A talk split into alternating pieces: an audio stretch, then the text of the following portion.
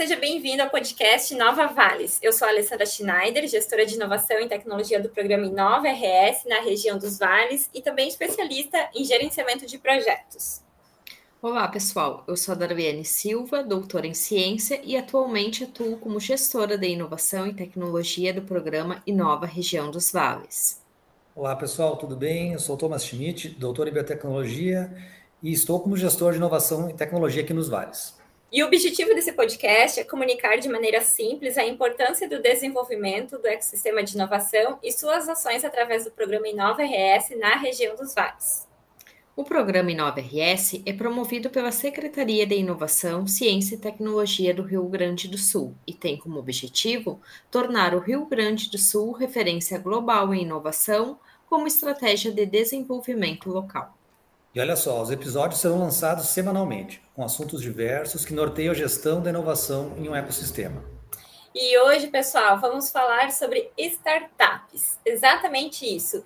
É, a gente tem contato bastante aqui com startups dentro do programa Inova RS, a gente apoia o desenvolvimento.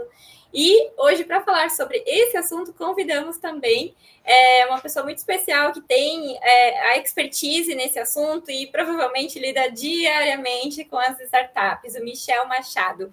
E antes de passar a fala para ele, eu vou ler um pouquinho da mini bio para vocês, ok? Gente, o Michel Machado ele é formado em Química Industrial, com especialização em Gestão Universitária, especialização em Gerenciamento de Processos e Operações e também com MBA em Ecossistemas de Inovação. Ele atua como gestor da incubadora tecnológica da Univates, Inovates, e apoiando a geração de negócios inovadores no ambiente do Parque Científico e Tecnológico do Vale do Taquari, do Tecnovates, ok? Então, vamos conversar um pouquinho, Michel?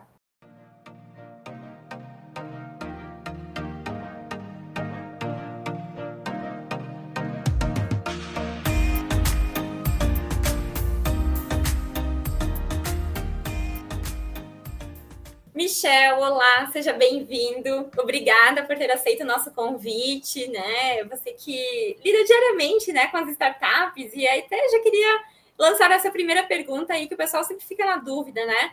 Para que o nosso público entenda melhor o que é de fato uma startup, qual é a diferença de fato de uma empresa tradicional? Conta aí para gente. Olá pessoal, tudo bom? Muito obrigado pelo convite, é sempre uma honra falar aí com, o 9RS, ainda mais aqui na região dos Vales, né, onde também estou inserido, né, local onde nasci, me criei, por assim dizer. Mas a, a, tua pergunta é sempre complicada, né? O que é uma startup? A gente tem tanto conceito quanto a startup que eu sempre brinco que, olha, eh, quando for olhar um edital para startups, leiam lá o que ele, o próprio edital cita como sendo uma startup, porque são conceitos diferentes para muitas pessoas. Né?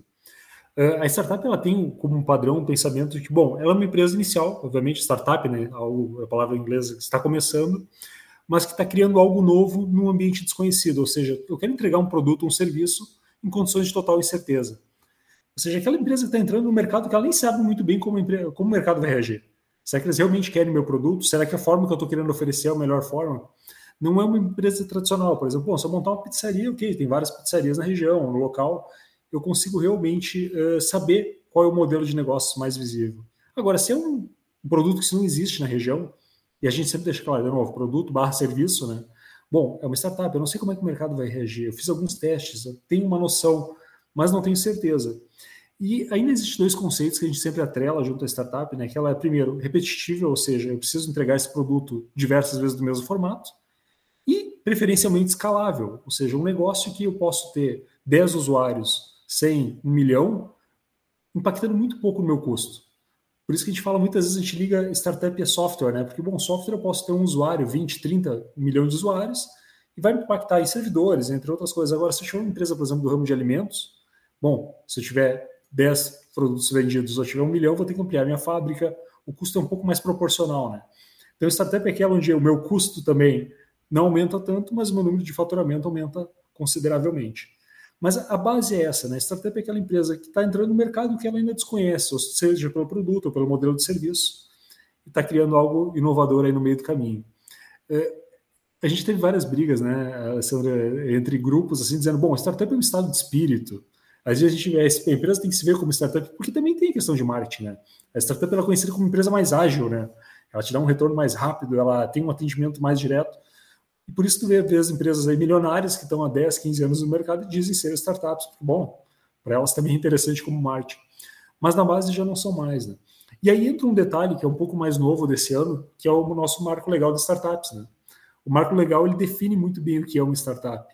E algo que ele foi implantado agora final de agosto e está começando a aparecer nos editais, está começando a aparecer nas seleções. Então é importante que quem se considere uma startup, seja por estado de espírito ou realidade, se ligue nesses detalhes. Né? O marco legal ele define hoje que uma startup ela tem que ter rendimentos de até 16 milhões por ano, ou seja, acima disso, obviamente já deixou de ser. Ela tem que ter um CNPJ aberto há no máximo 10 anos. Então, empresas com mais de 10 anos já não se enquadram dentro dessa legislação. E tem um detalhe muito importante, tá? Ela pede que no ato constituinte ou no alterativo, é, o alterador da empresa, tenha uma declaração dizendo que ela é uma empresa inovadora, que ela é uma startup. Ou então que ela seja adepta do Inova Simples, que é um, um, uma forma de registrar startups no Brasil. É, essa declaração esse, do ato constituinte ainda é uma questão bem polêmica, tá? porque como ela começou a exigir agora final de agosto, agora começou a aparecer nos editais, e bancos, e fomento, e investidores, ainda não se há muita certeza de como isso vai ser gerado, tá? Então, bastante discussão legal, é bom ficar bem atento com isso, com o escritório de contabilidade, com, com a área de direito, com advogados, para ter um apoio um pouco maior quanto a isso, para não ter problema lá na frente, não vou dizer assim, eu tenho uma startup, né? Então, é, realmente, ela é um estado de espírito, de certo formato, mas hoje também tem uma constituição definindo exatamente o que é uma startup. A gente tem que ficar de olho no marco legal para não ter, para não perder a oportunidade do futuro, né? Muito interessante, Michel, legal que tu traz isso, né, ah, desde o conceito, assim, que é o que, que o pessoal fala, né, ou né, que tem que estar tá, tá ligado à questão, mas também, né, a legislação tenta dar aquele, bom, tenta não, ela, ela impõe aquele conceito.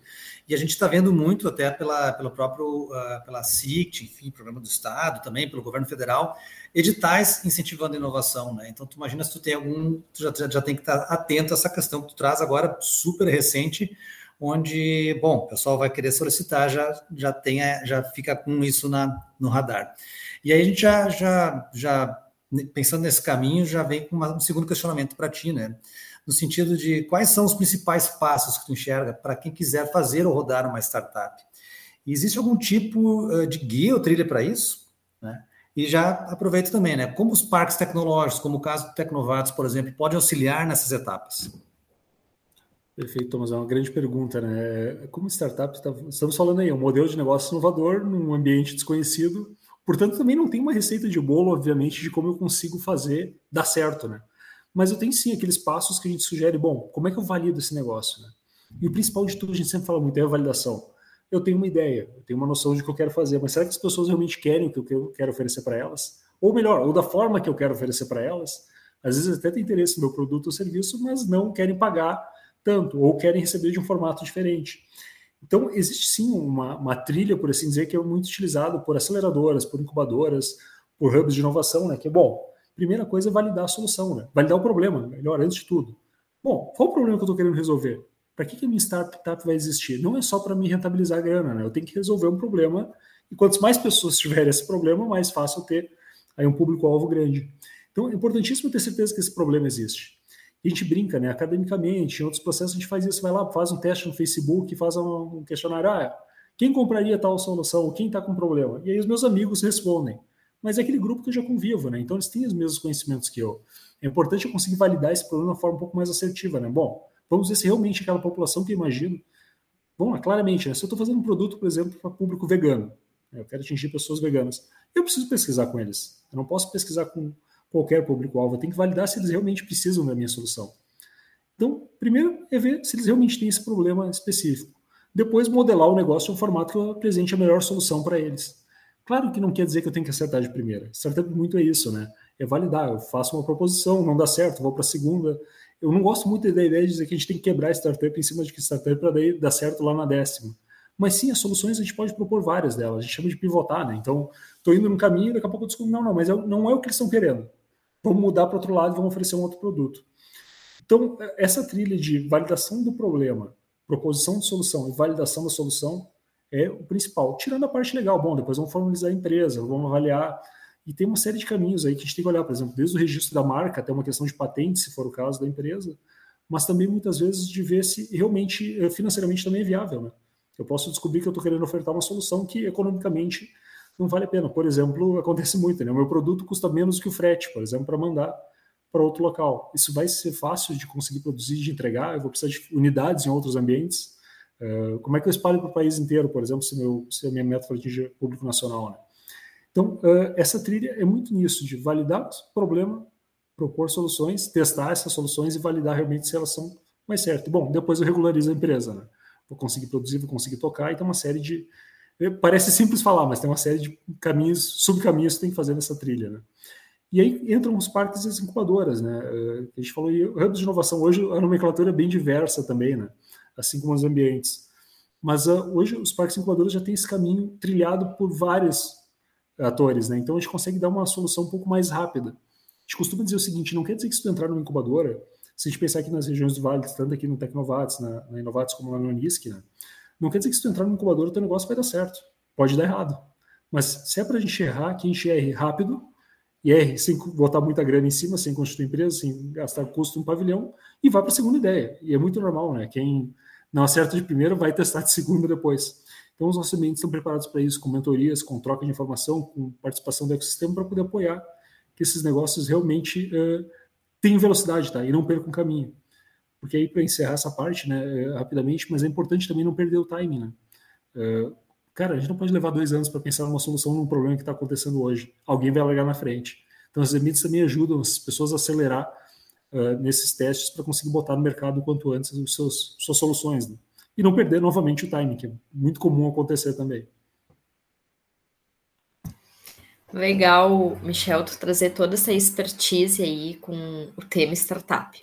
Bom, mais uma pergunta. Considerando os setores elencados na visão de futuro aqui do Inova RS Vales, que são os setores agroalimentar, saúde e serviços, bem como as nossas tecnologias portadoras de futuro, a biotecnologia e a automação, como tu vê essa relação, como atrair investimentos ou desenvolver um ambiente que acelere novos negócios que venham ao encontro desse contexto?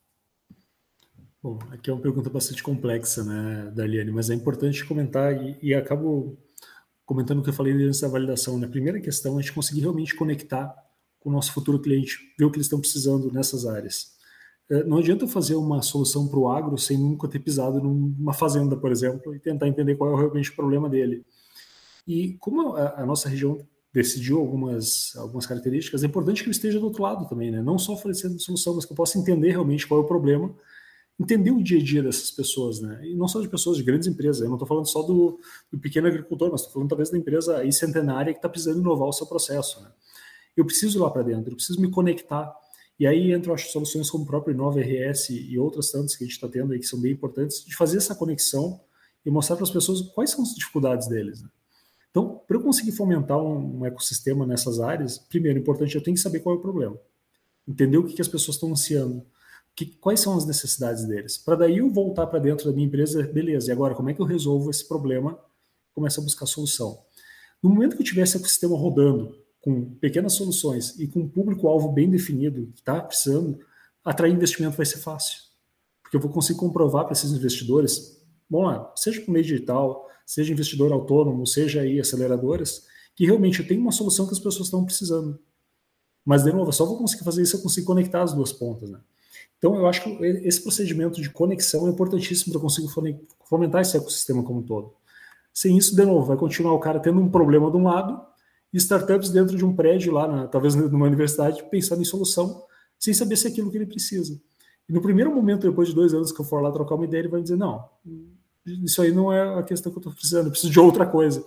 Então, eu acho que desde o início, tá? desde a da fase de quem está começando essa, eh, esse, essa trilha, é conectar. Ela realmente conversar com o cara, botar o pé na fazenda, botar o pé na indústria, conhecer o processo produtivo em detalhes e entender o que eles estão precisando. Depois escalar. Bom, agora beleza, o problema é desse agricultor. Será que todos têm o mesmo?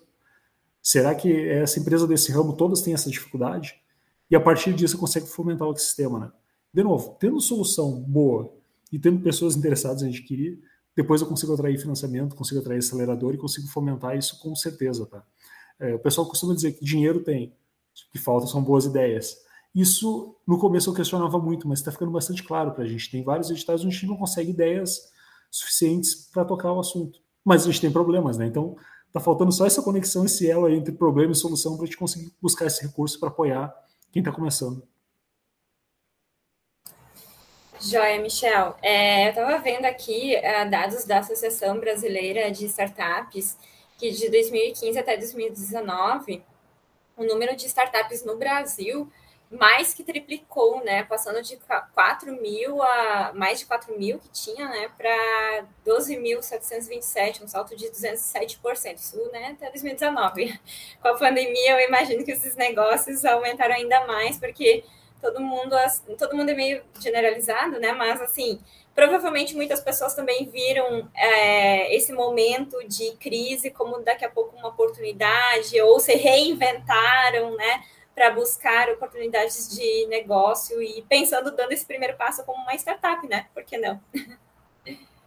É, exatamente, isso é uma coisa que chama atenção. A primeira coisa que tem que entender o que eles chamam de startup nessas pesquisas, né? Exatamente pelaquela questão que a gente falou no começo, porque, bom, Beleza, qualquer empresa que iniciou com menos de cinco anos pode estar sendo considerada startups, né? Mas eu acho que tu fala, e é importantíssimo, Alessandra, é, essa questão da pandemia, a gente sentiu muito na incubadora também. Muita gente que nunca pensou em ter o seu próprio negócio resolveu olhar para si, para dentro e dizer, cara, eu sou bom nisso, por eu não posso montar uma empresa oferecendo essa solução? Né?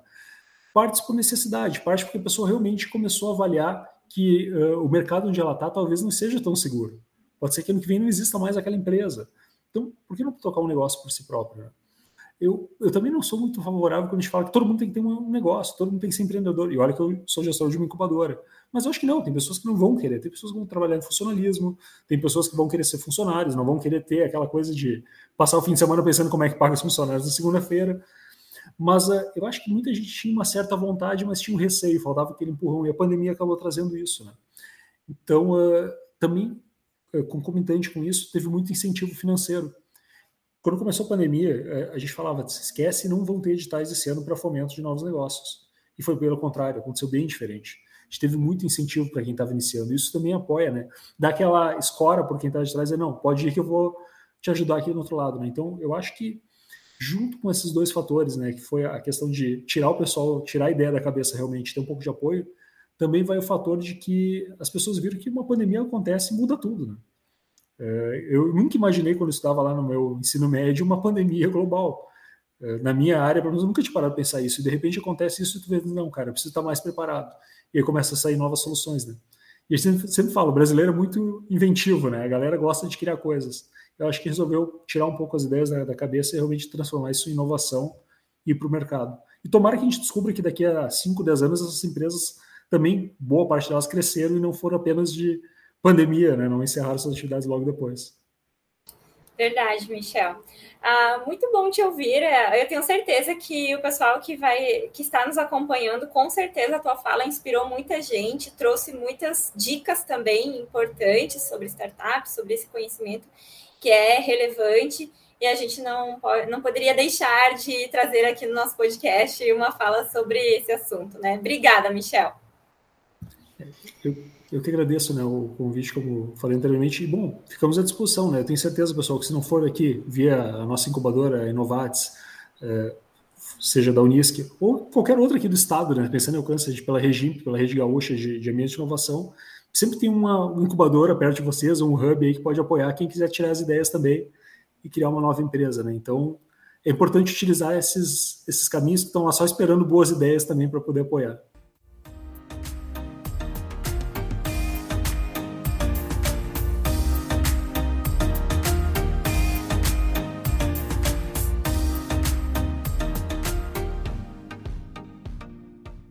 E assim vamos encerrando mais um episódio do podcast Nova Vales.